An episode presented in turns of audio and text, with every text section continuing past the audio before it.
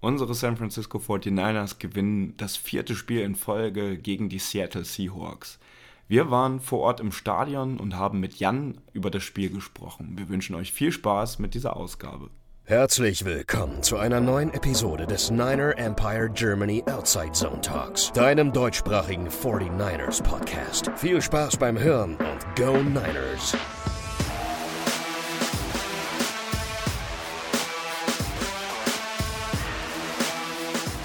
Guten Morgen und noch einmal von meiner Seite Happy Thanksgiving.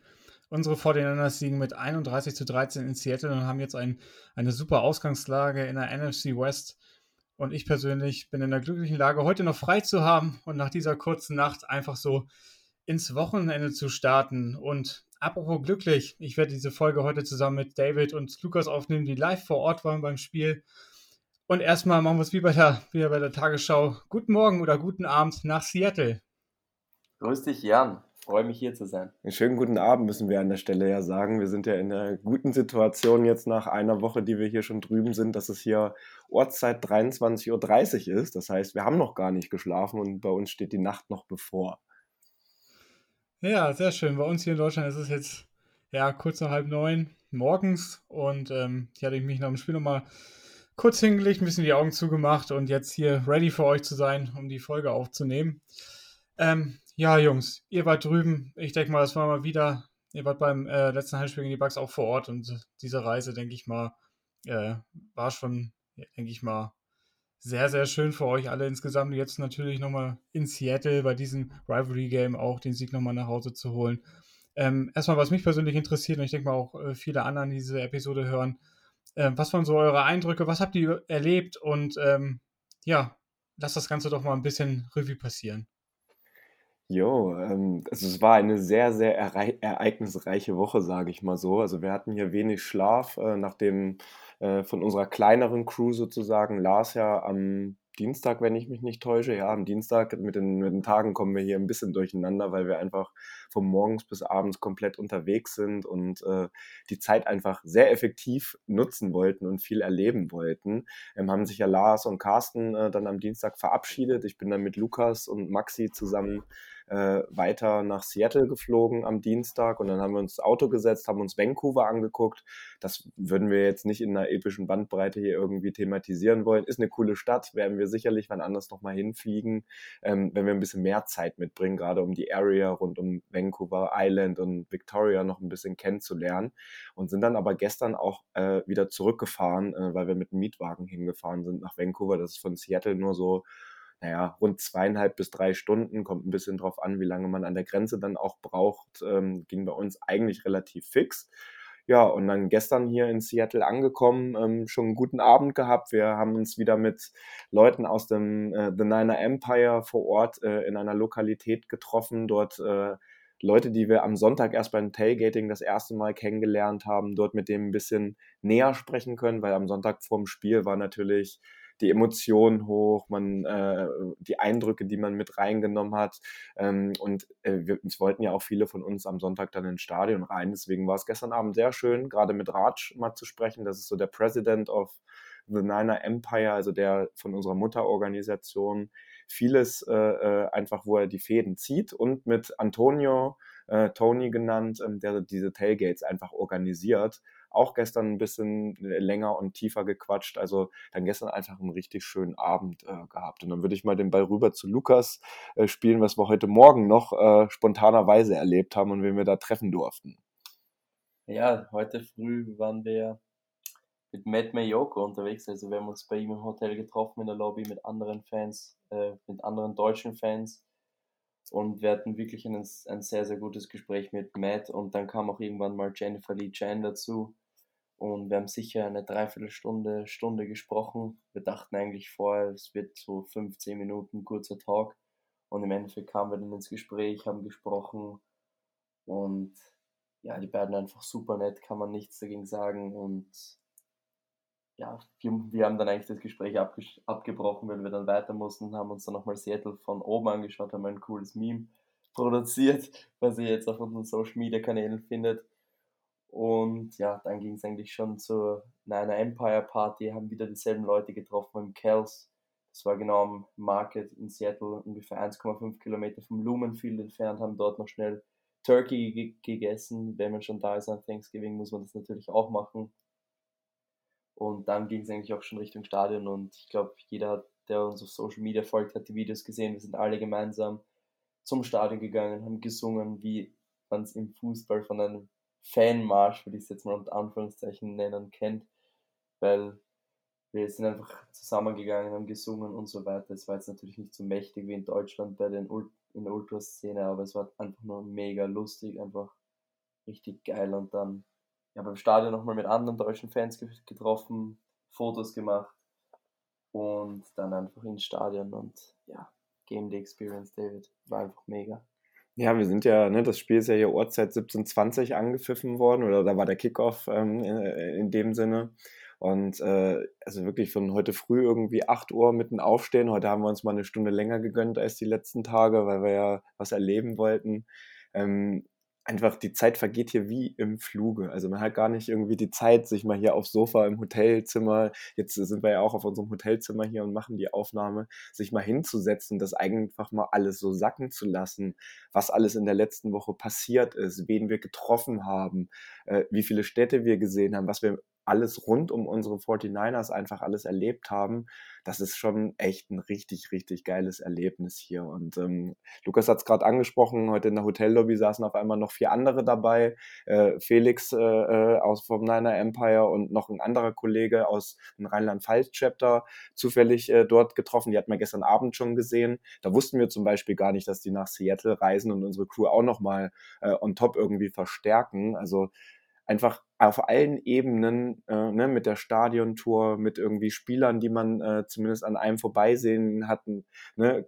Carsten äh, von uns hat irgendwie Nick Bosa am Samstagabend auf der Toilette neben sich gehabt und musste erstmal nach oben gucken und, und, und, und, und schauen so, what the fuck, äh, was ist jetzt hier los? Warum stehen hier Eric Armstead und Nick Bosa neben mir?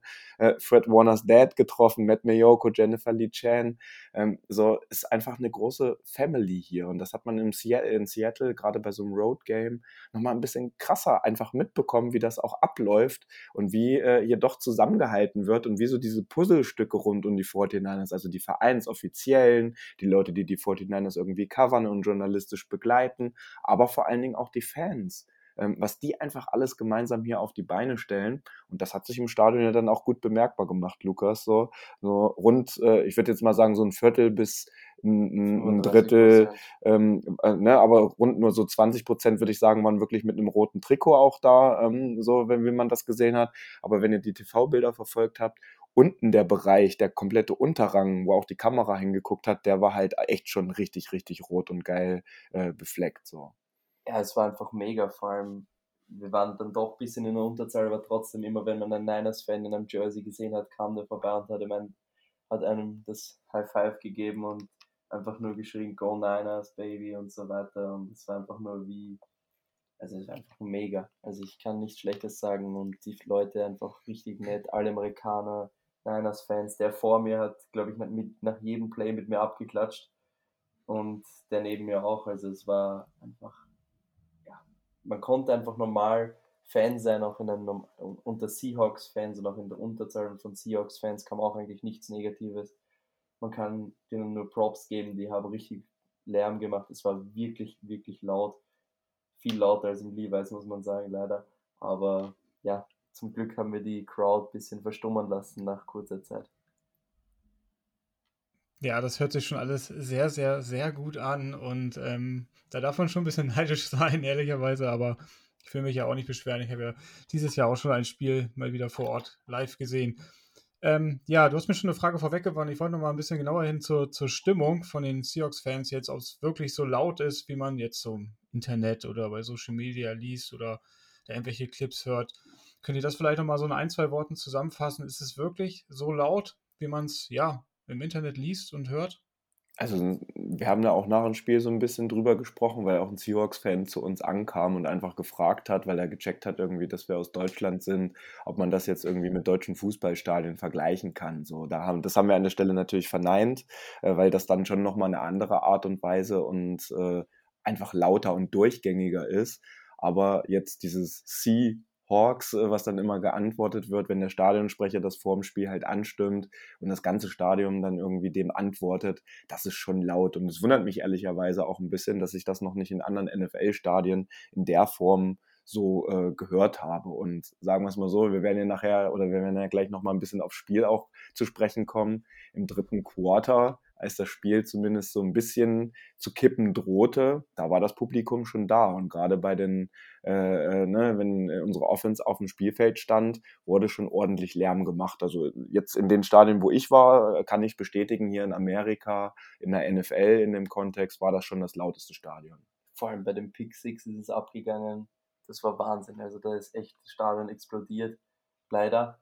Aber da hat auch die Tribüne leicht vibriert. Das war wirklich extrem und die Fans haben das Team dann wirklich ein bisschen getragen in der Situation und auch das Momentum haben sie dadurch gut mitgenommen. Das war einfach sehr, sehr stark von den Seahawks-Fans, aber ja, unser Team hat auf den Platz geantwortet.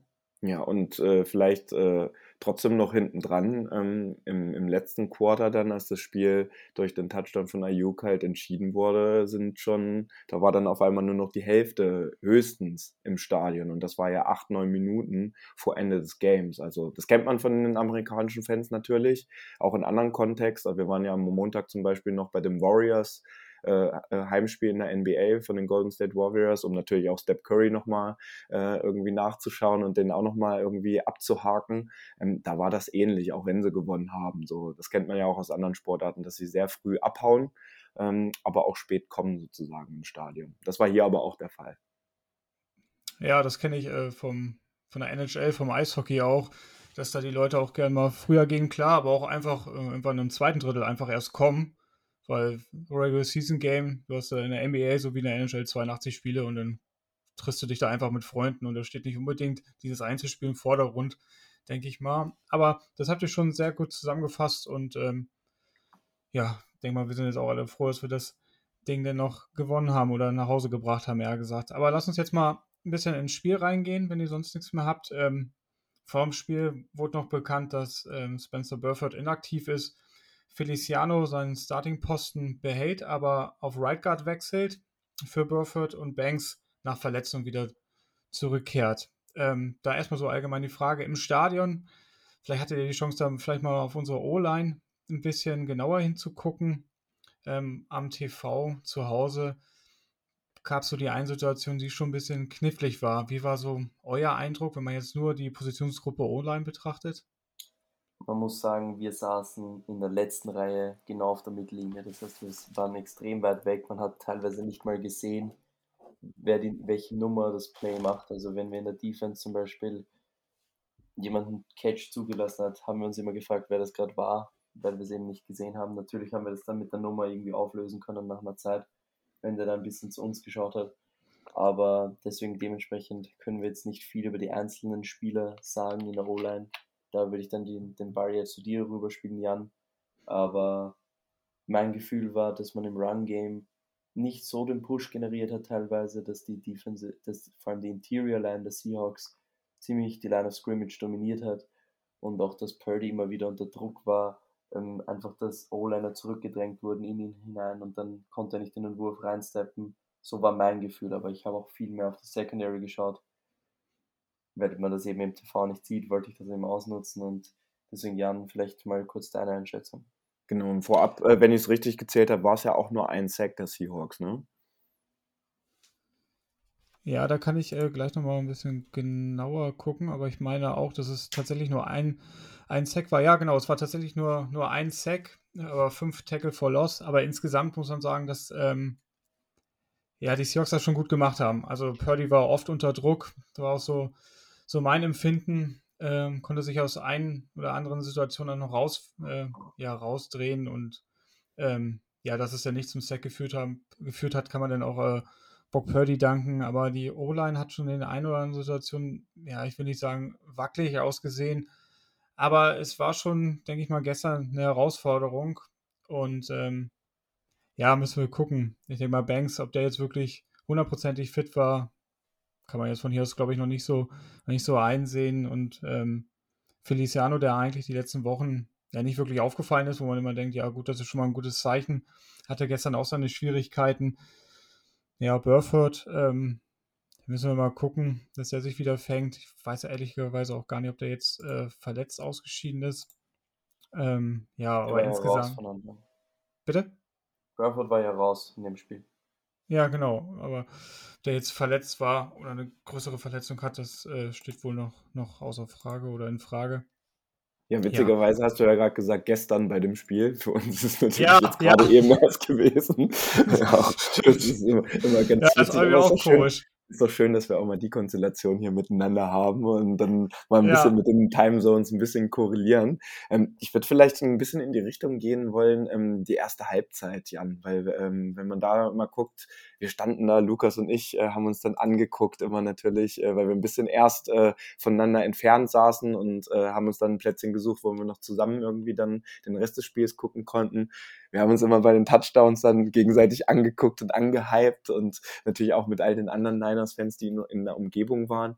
Die erste Halbzeit ne, mit 24 zu 3 in, in die Halbzeitpause zu gehen. Ich sag's dir ganz ehrlich, Jan, das war so ein geiles Gefühl, weil man natürlich ähm, das irgendwie so aus den letzten Jahren auch noch diese vier Niederlagen in Folge, die wir gegen die Seahawks hatten, können wir uns, glaube ich, alle noch dran erinnern. Das war so ein bisschen das Kryptonit auch in der Zeit mit Jimmy. So, und jetzt haben wir das vierte fucking Game in Folge gegen die Seahawks gewonnen. Also seitdem Russell Wilson weg ist, wo haben wir alle Spiele gegen die Seahawks gewonnen. Das war erstmal so ein geiles Gefühl und ich glaube, in der ersten Halbzeit ähm, war es einfach nur auf beiden Seiten des Balles eine richtig gute äh, Geschichte und auch wenn wir weit entfernt waren, sage ich jetzt mal so, der Spirit hat sich trotzdem auf die Ränge auch äh, unters Dach irgendwie übertragen. Das fand ich richtig, richtig gut. Äh, Gab es da vielleicht ein paar Sachen äh, jetzt von, von, von unserer Seite aus, die man da irgendwie großartig ansprechen muss? Weil ich sag mal so, 24 zu 3 im Lumenfield in Seattle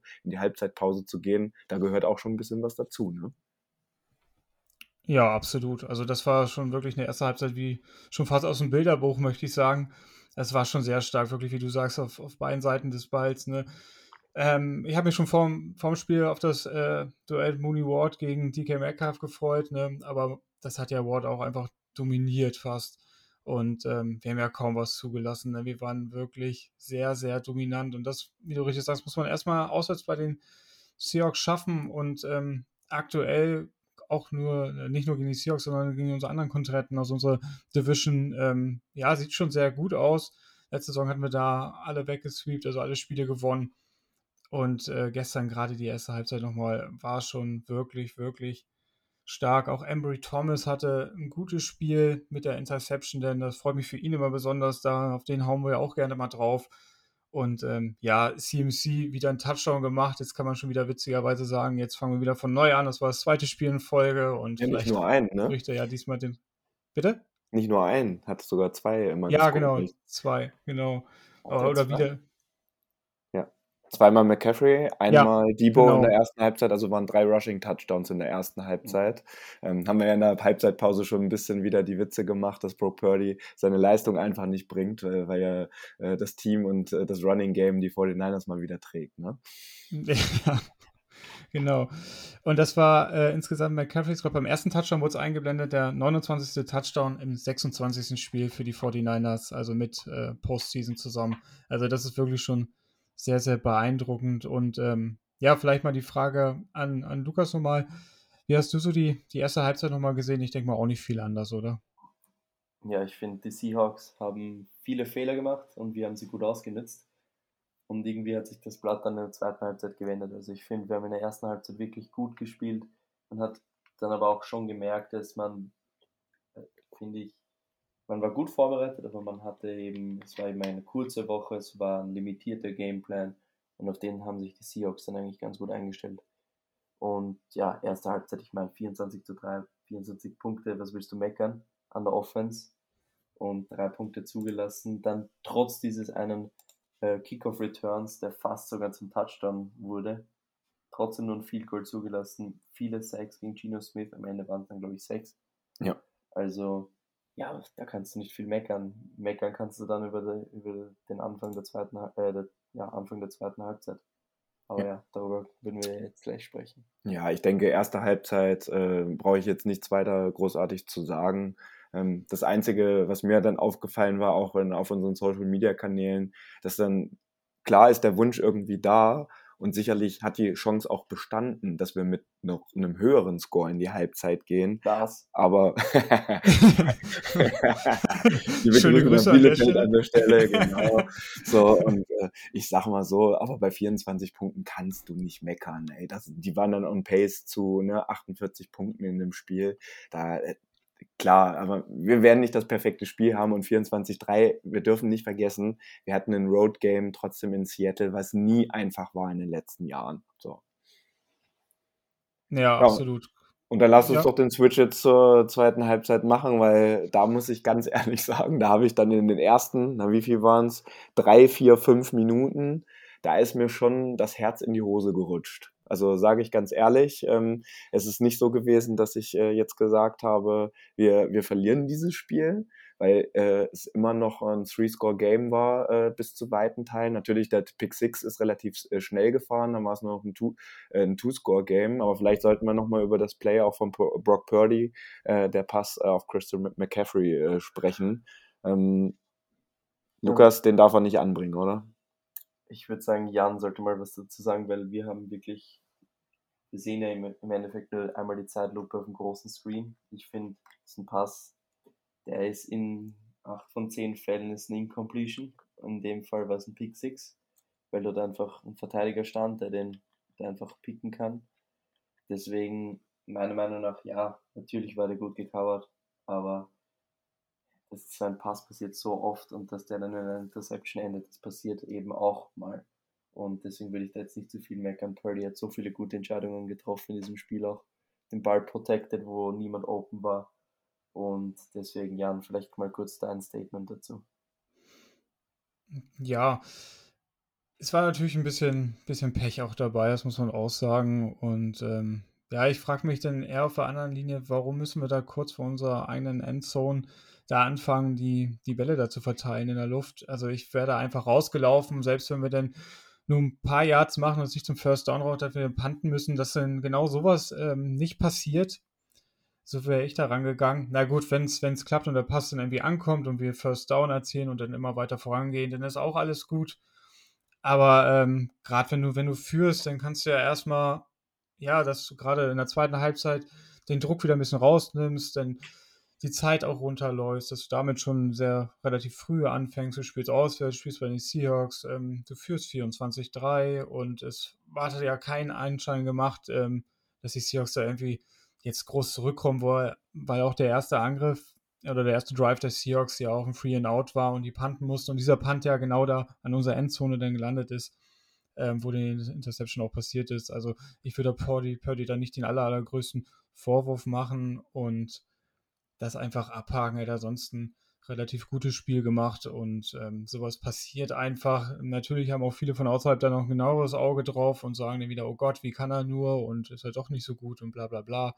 Aber ich denke mal, da dürfen wir uns jetzt nicht verunsichert lassen, aber verunsichert hat aber das irgendwie auf die sagen, Jan. Ja, bitte. Ähm, es sah für mich aus, dass Purdy in den Pass geaudibled hat. Also, dass wir ein Runplay gecallt hatten Zweimal. Zweimal bei beiden Plays. Also man, es war der erste Pass auf Debo, der war ein bisschen hoch, war dann incomplete. Ja. Und dann der zweite Pass war dann eben die Interception, aber es war jedes Mal, dass Purdy an der Center reingegangen ist ins Play, geaudibled hat, in die Shotgun gegangen ist und dann noch ein paar Checks an der Line gemacht hat. Also ich glaube, dass sogar Run Plays gecallt waren. Deswegen ist schwer zu sagen, wer da jetzt die Schuld trägt. Und ich würde ja. vielleicht trotzdem auch noch einen draufsetzen und es nicht nur zu 100% auf Brock Purdy schieben, weil auch ähm, Christian McCaffrey, klar, äh, er ist ein bisschen äh, teilweise in den Rücken geworfen worden und ein Stück zu hoch, aber er hat ihn auch noch so deflected, sage ich jetzt mal so, dass der Ball schön nach oben geflogen ist und richtig in der Luft stand und ein Pick so natürlich auch einfacher gemacht wird. Hätte er ihn irgendwie anders äh, äh, äh, angefasst, sage ich jetzt mal so, oder zu Boden gebracht, ähm, dann wäre das vielleicht auch nicht äh, vonstatten gegangen. Aber lass uns das Play jetzt abhaken. Das ist passiert. Es ist Football. Fehler passieren immer. Und wir haben 31 zu 13 bei den fucking Seahawks gewonnen. Genau. So, so ganz so schlimm war es dann am Ende doch nicht. Aber lass uns noch mal ein bisschen durch die äh, zweite Halbzeit gehen, ähm, was nach der Interception und nach dem Touchdown passiert ist. Ähm, also ich ähm, vom TV habe schon so eine ich will nicht sagen Verunsicherung gefühlt, aber es war schon komisch, aber ich hatte gleichzeitig auch keine Angst, dass es irgendwie noch in die Hose geht. Wie war es für euch live vor Ort? Ähm, ich hatte schon richtig Panik, muss ich sagen. Also ich, David und ich haben uns ja, glaube ich, nach jedem Play, wo die Seahawks irgendwie mehr als fünf Yards gemacht haben, angeschaut und haben gedacht, was, was passiert hier jetzt? Sind wir im falschen Film? Wir haben so dominiert die erste Halbzeit und jetzt ja, kommen die plötzlich ran und es kann doch nicht sein, es war doch schon ein sicherer Sieg und so weiter. Wir haben uns wirklich angeschaut und dachten, das, was, was geht hier jetzt ab? Also sind wir jetzt Teil eines historischen Comebacks und so weiter, war schon in meinem Kopf.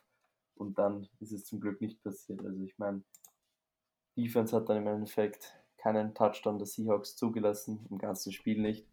Und in der Red Zone einfach wirklich gut gespielt. Die, die Secondary, muss man wirklich sagen, sieht man ja vor allem im Stadion, da war oft, wenn kein Druck war, einfach absolut niemand frei. Also richtig gutes Spiel. Javarius Ward, Diamador Lenore und Emery Thomas haben wir ja schon erwähnt. Also richtig, richtig gut. Und ja, ja, ich weiß nicht, wie es dir ging, aber wie war es vom TV? Wie war so dein Level of Confidence? Ja, erstmal habe ich ja gerade schon angedeutet, ähm, war, wurde ich schon ein bisschen nervös, ne, weil dann so ein paar Plays nicht so ganz funktioniert haben nach dem Seahawks Touchdown und ähm, wir dann auch zweimal in Folge gepantet haben und ähm, die Seahawks ja dann nochmal ein Field Goal gemacht haben.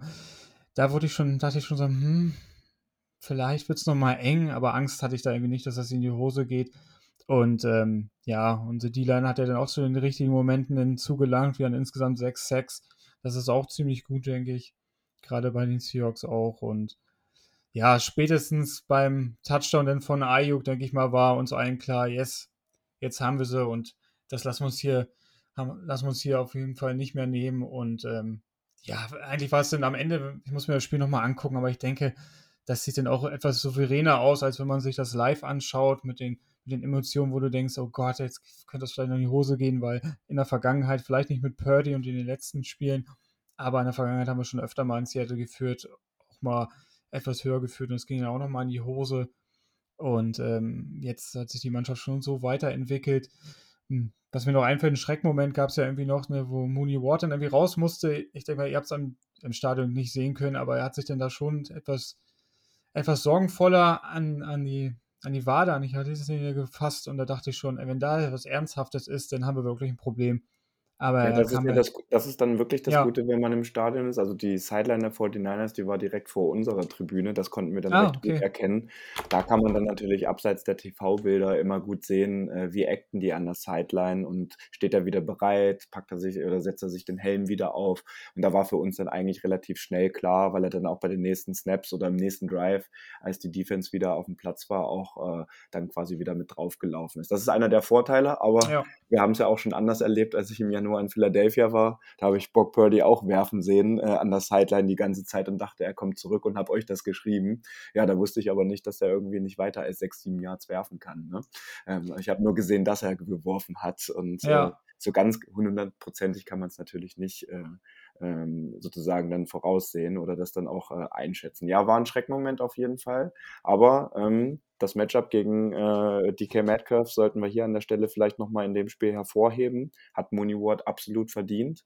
Ähm, Metcalf ist äh, ja wirklich, äh, ich habe jetzt äh, gerade eben hier gelesen, gerade mal auf ähm, äh, drei Receptions bei, für 32 Yards gegangen und es waren ja doch äh, zwei, drei tiefe Bälle auch auf ihn mit dabei, äh, wo er einfach richtig klasse deflected hat. Also der hatte ihn komplett unter Kontrolle. Da kann man in diesem jetzt einem Spiel auf jeden Fall von Lockdown sprechen.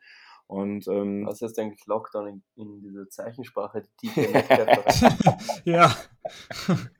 Ja, das, das hat er ja noch beim Truthahnessen nach dem Spiel äh, in einem, in einem äh, wer war das jetzt, NBC, die das äh, übertragen haben, hat er nochmal erzählt, dass Shanahan heute früh auf ihn zugekommen ist und ihm gesagt hat, dass er ein großes Spiel haben wird und äh, dass äh, äh, er alles tun wird, um Metcalf heute unter Kontrolle zu haben. Ich hatte aber ehrlicherweise Schiss, weil er war ja dann einige Defensive Snaps an der Sideline und hat nicht gespielt aufgrund äh, äh, da, dessen, dass er sich da an die Wade gefasst hatte oder welche, auf, an welches Körperteil auch immer am Bein, sage ich jetzt mal so, weil er dann gegen äh, gegen wen war aufgeschickt? Gegen Andrew Thomas? Ja, ne? Mhm. Also da sahen schon zwei Plays ein bisschen, da hatte ich dann ein bisschen mehr Bauchschmerzen, aber das hat sich dann im Endeffekt auch wieder gelegt. Es gab aber auch noch einen Moment, Jan, das seid ihr mit Sicherheit auch äh, vor ähm, Fernseher zusammengezuckt. Es gab noch einen Return, der von Ray Ray McLeod äh, dann auch ja. fallen gelassen wurde, der zum Glück sofort recovered wurde. Ähm, und dann witzigerweise, ich weiß nicht, ob man das im TV auch gesehen hat, Ronnie Bell hat einfach in die falsche Richtung gezeigt. Dass ja, das, ja. Da ich, also, ne? da ich, das war echt witzig. Ich habe das Spiel ja dann alleine hier geschaut ne, und ich dachte so, hat er gerade wirklich, hat er gerade wirklich, Moritz hat es ja dann bei uns in die WhatsApp-Gruppe geschrieben, dass er in die falsche Richtung gezeigt hat. Das war schon echt, das war schon echt witzig. Also ich weiß nicht, war, vielleicht war es direkt nach der, nach der Viertelpause oder so, dann sei ihm das äh, vergönnt. Ähm, ja. ne? Also ich habe ja in dem Moment auch gecheckt, dass wenn er sich freut, dass er das Richtige meint, aber er ja, hat halt Ja, ja, genau. Das, das, war schon, das war schon echt witzig, aber so eine Sekunde vorher, da war, war ein kleiner Schreckmoment nochmal, ne? weil das kann dann auch nochmal, ja, für Spannung sorgen, für unnötige Spannung, aber das haben wir ja nochmal ganz gut geregelt, denn auch mit dem, mit dem Anzeigen von Ronnie Bell. Also das war schon, das war schon echt cool. So, und das Wichtige vielleicht jetzt auch so als kleine Zusammenfassung des Spiels und vielleicht auch für die zweite Halbzeit, auch äh, in Bezug auf die drei Spiele, die wir vor der Bye Week verloren haben. Jetzt war es endlich wieder so, als Footballteam hat man dieses Spiel gewonnen. Die Offense hat zeitweise einfach auch Ende der ersten Halbzeit schon und vor allen Dingen aber im dritten Quarter nicht so richtig die Antworten gefunden, die man einfach auch nicht ein komplettes Spiel finden kann. Aber in den wichtigen Momenten haben die wichtigen Spieler in der Defense einfach die richtig wichtigen Big Plays gemacht und ähm, einfach dieses Spiel ähm, gewonnen. So, und Lukas hat es gerade gesagt, wir haben gerade mal, wenn man jetzt den Pick Six äh, der Defense irgendwie ausklammert, zwei Field Goals, sprich die Seahawks Offense halt nicht einen einzigen Punkt aufs Board gebracht. Und das sollte man an der Stelle hier, glaube ich, nochmal hervorheben. Vor allem das eine Field Goal war ja im Endeffekt nach dem langen Return. Ja, auf jeden Fall, ja. Das heißt, da hatte die Offense eigentlich auch nichts mit zu tun, sondern die Special Teams haben sich das selbst hingelegt, ja. Ja. Ja. ja insgesamt war es schon ein sehr, sehr guter Auftritt, denke ich. Ähm, eine Sache, die, denke ich mal, nicht nur mich und alle anderen auch noch interessiert, ist, ähm, im TV wurde auch oft an der Sideline Brock Purdy eingeblendet, der wieder so eine Maschette, Schoner, irgendeinen Schutz an seinem Ellbogen hatte, was schon sehr ans äh, Championship Game erinnerte. Aber ähm, er ja im Spiel irgendwie keine Einträchtigung irgendwie hatte. So kam es mir auch zumindest vor. Habt ihr in der Sideline das irgendwie beobachten können? Ist euch das überhaupt aufgefallen, dass er wieder so, ein, so ein, ja, diesen großen Schutz hatte an seinem Wurfarm? Ja, witzigerweise hat Lukas äh, mich äh, genau darauf angesprochen und wir, ich habe ja gerade erzählt, dass wir am Montag auch bei den Golden State Warriors waren und Steph Curry hatte ja auch äh, Probleme mit seinem Knie äh, die Wochen davor und war dann irgendwie zwei, drei Spiele auch inactive in der NBA und der hatte äh, auch während des Spiels am Montag dann immer wieder so eine ganz ähnliche Bandage, einfach zum Kühlen äh, wird das höchstwahrscheinlich sein. Ich weiß nicht, vielleicht auch zum Aufhitzen. Oder kann in beide Richtungen sein. Ich mag es jetzt nicht äh, mich festlegen, aber Steph Curry hatte das auch und hat dann aber trotzdem auch immer wieder gespielt. Also wir haben jetzt bisher jetzt noch nichts gelesen. Also ich habe nicht einen Tweet oder so oder irgendeine Meldung äh, darüber gelesen. Deswegen sollten wir dem, glaube ich, jetzt erstmal nicht zu viel Aufmerksamkeit schenken. Das ist manchmal so, es wird immer noch geguckt. Er hatte ja auch ähm, in der Bye Week ähm, dann einfach mal, ich glaube, sechs Tage den Ball überhaupt nicht geworfen, weil ihm die Ärzte das auch jetzt und der Medical Staff bei den 49ers auch geraten hatte. Ey, du kommst von so einer krassen Verletzung, du hast jetzt neun Wochen durchgespielt, jetzt gib dem Arm auch mal eine Woche Ruhe. Ähm, wir gehen jetzt mal davon aus, dass das einfach nur damit zu tun hat. Hoffentlich. Ja, eigentlich gehe ich davon auch aus, dass es einfach eine Vorsichtsmaßnahme ist. Ne? den ähm, Ellbogen da oder den Wurfarm da größtmöglichen Schutz zu bieten in so einer, ja, in so einer Saison auch einfach, die schon ja einigermaßen fortgeschritten ist. Und ähm, ich denke, ich habe gerade auch nochmal durch die News so ein bisschen geblättert, habe dazu jetzt auch nichts Großartiges gefunden oder gar nichts gefunden. Und ähm, ich denke, da brauchen wir uns jetzt keine großartigen Sorgen machen. Ja, habt ihr sonst noch was zum Spiel? Der Touchdown-Pass auf jeden Fall äh, Ja. auf Ayuk am Ende. Den möchte ich hier nochmal hervorheben. Also gerade, äh, das ist das einzige Play, was wir uns auf dem Handy nochmal angeguckt haben, sozusagen nach dem Spiel. Weil das war wieder Brock Purdy on the money, äh, wenn man sich das nochmal anschaut. Ähm, Brandon Ayuk ist in dieser Situation kurz vor der Endzone wirklich von zwei Safeties und zwei Cornern sehr wahrscheinlich umgeben. Vielleicht war auch ein Linebacker dabei.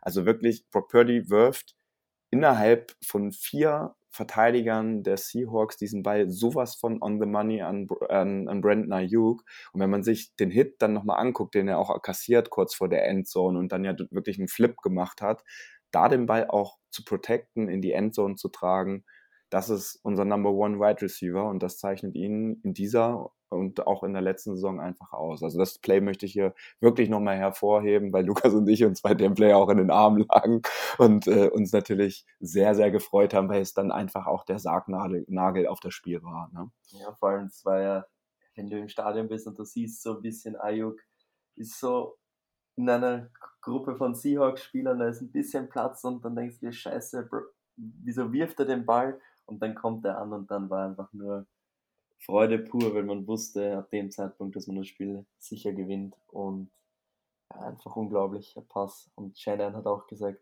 das war eigentlich ein Pass, ja, wo er eigentlich gedacht hat, das wird ein Checkdown, weil die Linebacker einfach so viel Tiefe generiert haben in, ihrem, in ihrer Zone. Und er hat einfach nur seine Luft angehalten und hatte selbst kurz einen Herzinfarkt. Aber Purdy ist einfach aggressiv und das zeichnet ihn auch aus und das macht diese Offense einfach so viel besser, wie sie in den letzten Jahren war. Ja, es ja. klang auch sowieso, dass es der unbedingte Wille war, ähm, diese Spiele noch endgültig nach Hause zu fahren, ähm, diesen Pass zu werfen in diesen kleinen, kleinen Möglichkeiten, in diesen kleinen Fenster. Und Ayuk dann auch den, äh, wie ihr richtig sagt, den Hitter noch kassiert, aber trotzdem dieser unbedingte Wille, dieses Play jetzt auch zu Ende zu bringen und ähm, ja, wieder einmal kann man schon sagen, die Seahawks zu schlagen. Und danach war dann auch, ja, schon gut. Ihr habt es richtig gesagt, die Seahawks sind dann auch so langsam nach Hause gegangen.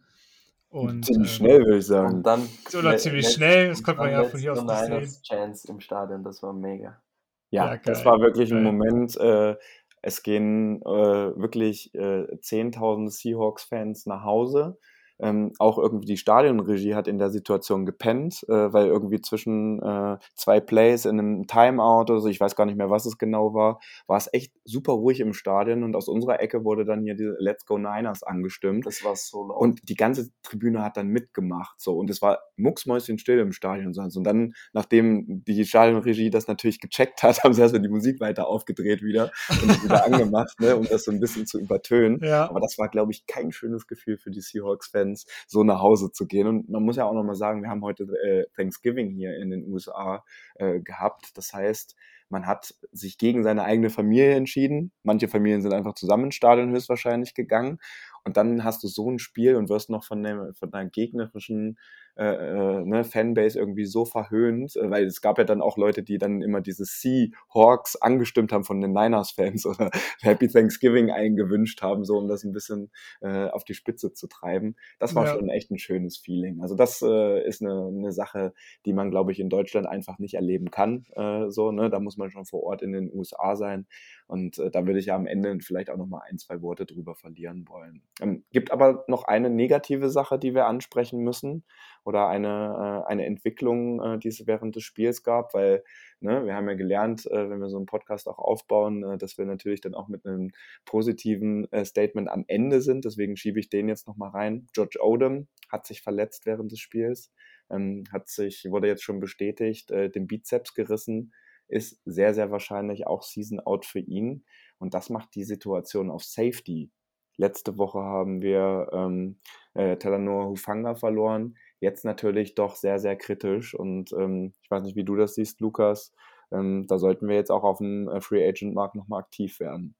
Ja, müssen wir. Ich meine, wir haben zwei Safeties. Wir brauchen normalerweise vier. Deswegen müssen wir auf jeden Fall was machen. Am besten zwei Leute noch dazu holen. Und ja, ich kenne, glaube ich, wen der Safety spielen kann. Ja, mir ist auch gleich einer eingefallen. Aber ja, sonst äh, Tavares Moore kennt man noch, der ist noch Free Agent momentan. Auch immer wieder Special Teams bei uns gespielt. Also solche Leute wird man jetzt dazu holen. Man wird jetzt keinen richtig guten Spieler mehr bekommen. Aber wir brauchen jetzt einfach nur einen guten Special Teamer, weil George Odom war ein All-Pro Special Teamer, also All-Pro Level. Das hittet uns dann schon ein bisschen in Special Teams, aber ja, man muss auf jeden Fall tätig werden. Ja, ich denke, das steht außer Frage und wir haben ja jetzt auch ein paar Tage mehr Zeit, da will ich gleich nochmal drauf zu sprechen kommen und ähm, wir werden dann auch, da denke ich mal, auch Spieler einladen, die sich dann beweisen können und wer denn da gesigned wird. Das äh, werden wir dann auch berichten. Nochmal eine andere Frage, die ich eben gerade schon eingeleitet habe. Ähm, wir haben ja jetzt, wie ihr alle wisst, gestern oder für euch heute gespielt. Ja, jetzt haben wir es mittlerweile 011, jetzt können wir gestern sagen. Dann können wir beruhigt gestern sagen. Also wir haben gestern gespielt und ähm, obwohl das ja in unserer Zeit ja dann heute war, ne? Ja, ja egal. Ja, ja. ja, egal. Inception, ähm, ja. Genau. Ja, richtig, genau. Ähm, wo ich darauf hinaus wollte, genau, also wir haben das Thanksgiving-Spiel gehabt an einem Donnerstag vor Ort. Die Eagles, unser nächster Gegner, spielt jetzt erst am Sonntag. Das bedeutet, wir haben ein paar Tage länger Pause. Vielleicht könnt ihr dazu was sagen. Ich denke, das ist schon ein kleinerer Vorteil für uns, ähm, da ein paar Tage mehr Ruhe zu haben. Aber welche Rolle das spielt, werden wir dann sehen. Aber ich halte schon für einen kleineren Vorteil, weil da wird es auch auf ganz kleine Stellschrauben hinauslaufen. Oder wie seht ihr das? Ja, ich glaube, nach so einem physischen Spiel, nach so einer Woche mit zwei Spielen in so kurzer Zeit, ist, ist es mal gut, dass die Spieler ein, zwei Tage off bekommen mit der Familie, jetzt auch Thanksgiving nachfeiern können. Ob es jetzt so ein Riesenvorteil ist, hm, weiß ich nicht glaube jetzt nicht, dass es der ausschlaggebende Grund sein wird, warum wir gewinnen oder verlieren. Es wird ein hartes Spiel werden gegen die Eagles und deswegen, ich bin ganz ehrlich einfach nur gerade kaputt von diesem Tag. Ich bin einfach nur froh, dass wir dieses Spiel gewonnen haben und deswegen habe ich noch wenig Gedanken an nächste Woche verloren, außer dass wir jetzt den zweiten Seed haben und wenn die Eagles verlieren, haben wir nächste Woche die Chance, den ersten Seed zu holen. So sieht es nämlich aus. Und äh, Jan, wir spielen immer noch in Philadelphia. Und ich musste ja die traurige und bittere Erfahrung äh, vor Ort im Januar machen, äh, das ist schon nochmal ein anderer Heimvorteil, was da in Philly gelebt wird. Also da werden wir nicht 20, 30 Prozent rote Trikots in diesem Stadion haben, weil die das auch einfach nicht zulassen. Den Faktor sollte man nie unterschätzen. Und ähm, ja. das wird ein hartes Game. Und darüber können wir aber gerne auch äh, äh, dann in der kommenden Woche in der Preview dann nochmal ein bisschen ausführlicher sprechen. So, ne? Absolut richtig. Ne? Das wird ein, ein hartes Stück Arbeit da, aber da kommen wir dann später noch zu. Ja, ich denke, soweit, wenn ihr zum Spiel nichts mehr habt, haben wir soweit, denke ich mal, alles durchbesprochen. Und ähm, ja, vielleicht könnt ihr nochmal zusammenfassen, im netten Schlusswort, so die, die letzten äh, Tage, die letzten Erlebnisse vielleicht nochmal zum Abschluss bringen. Ja, liebe Hörerinnen und Hörer des NEG Outside Zone Talks. Ähm, für uns endet die Reise jetzt hier auch in den USA oder für den allergrößten Teil Lukas wird morgen früh oder jetzt eigentlich in ein paar, nee, nachher, jetzt in vier Stunden macht er sich auf den Weg zum Flughafen, weil sein Flieger recht früh geht. Ich werde mit Maxi noch, äh, noch mal zurück nach San Francisco fliegen. Wir haben dann noch einen Tag dort, wo wir jetzt einfach auch noch mal ein bisschen chillen und uns ein paar Dinge angucken. Andere aus unserer Crew werden jetzt am äh, Samstag noch, noch mal äh, zum College Game nach Stanford gehen, weil die gegen äh, die Notre äh, Dame, Notre Dame genau ähm, gegen Notre Dame spielen und äh, das sich nochmal angucken wollen. Und ich muss ganz ehrlich sagen, das war einfach richtig, richtig schön. Wir haben so viele Leute kennengelernt von euch, die uns echt lange schon zuhören, weil wir das ja auch in den Gesprächen immer ein bisschen miteinander angesprochen haben. Ähm, wir haben zu ganz vielen Namen über Instagram, Twitter, Facebook jetzt Gesichter, äh, mit denen wir äh, gesprochen haben. Einige Leute, die auch eine Woche vorher schon bei unserer Party in Frankfurt waren, das darf man ja auch nicht vergessen. Das war ja auch äh, äh beim vorletzten Spiel. Also das waren jetzt zweieinhalb so krass intensive Wochen. Das kann mein Gehirn gar nicht richtig verarbeiten. Ich glaube, das äh, ist ganz gut, dass ich jetzt am Mittwoch auch äh, noch eine OP habe und dann nochmal äh, ein bis zwei Wochen zu Hause bin, um das wirklich auch nochmal reka rekapitulieren zu lassen, was eigentlich in den letzten anderthalb Wochen oder zweieinhalb Wochen alles so passiert ist. Ne? Dann waren gestern Abend auf einmal noch eine andere Vierer-Crew mit dabei, von denen wir gar nicht wussten, dass die überhaupt hier in Seattle sind. Ne? Andere von Sonntag sind mit uns hier gefahren. Es waren zufälligerweise noch andere in Vancouver, die wir aber auch nicht getroffen haben und jetzt aber hier in Seattle wieder getroffen haben. Wir haben Leute aus unserer Fanbase kennengelernt. Wir haben es vorhin erwähnt. Wir haben mit Matt Mayoko oder mit Jennifer Lee Chen äh, gesprochen und die gesehen. Jennifer haben wir dann im Stadion auch nochmal gesehen. Ihr habt es wahrscheinlich bei Instagram auch gesehen, hat sie nochmal ein Foto von uns gemacht.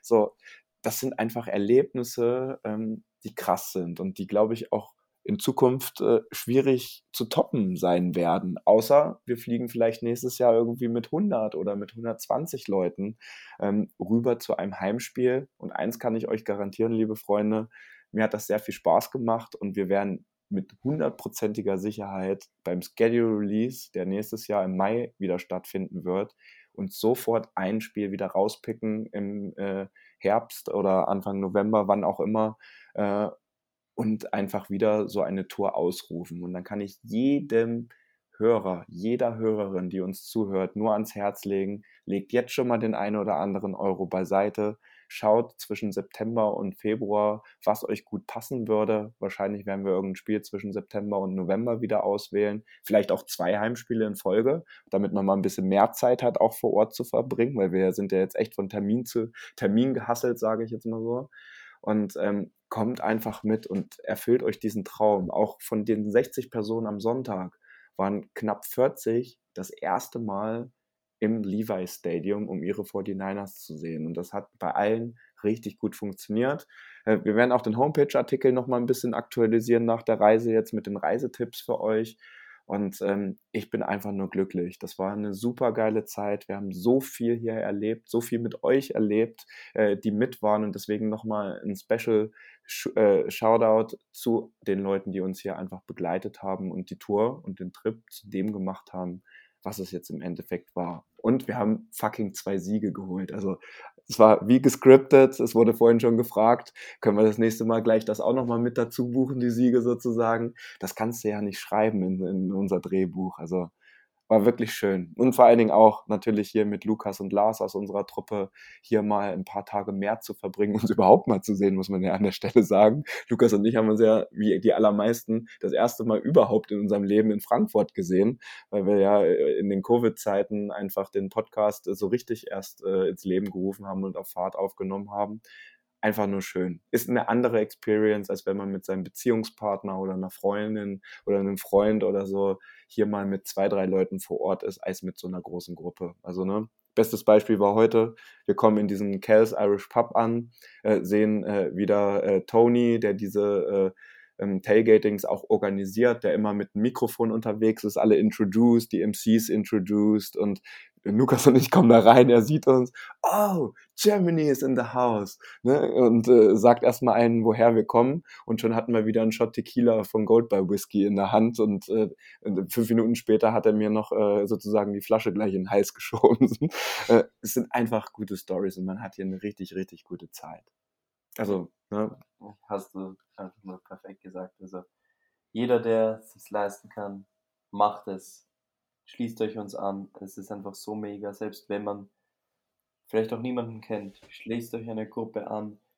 Tino aus Österreich zum Beispiel war auch alleine unterwegs, hat sich immer wieder anderen Leuten angeschlossen, hat war beim Eishockeyspiel jetzt mit anderen Leuten, mit beim Stanford-Spiel letzte Woche, jetzt fährt er wieder am Samstag zum Stanford-Spiel und man verbindet sich einfach so gut hier. Wir haben eine WhatsApp-Gruppe, man schreibt einfach was rein, es kommt sofort eine Antwort, jeder hilft jedem und es war einfach eine super perfekte Truppe zusammen.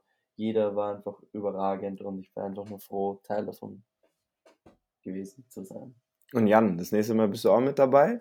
Äh, dann, mal, dann planen wir das besser, dass wir nicht einzeln äh, übers Jahr verteilt dahin fliegen, sondern das wäre ein großer Traum von mir, dass wir nochmal mit einer größeren Crew, auch aus unserer Podcast-Gruppe, dann natürlich äh, dann vor Ort sind, weil das ist einfach unbezahlbar.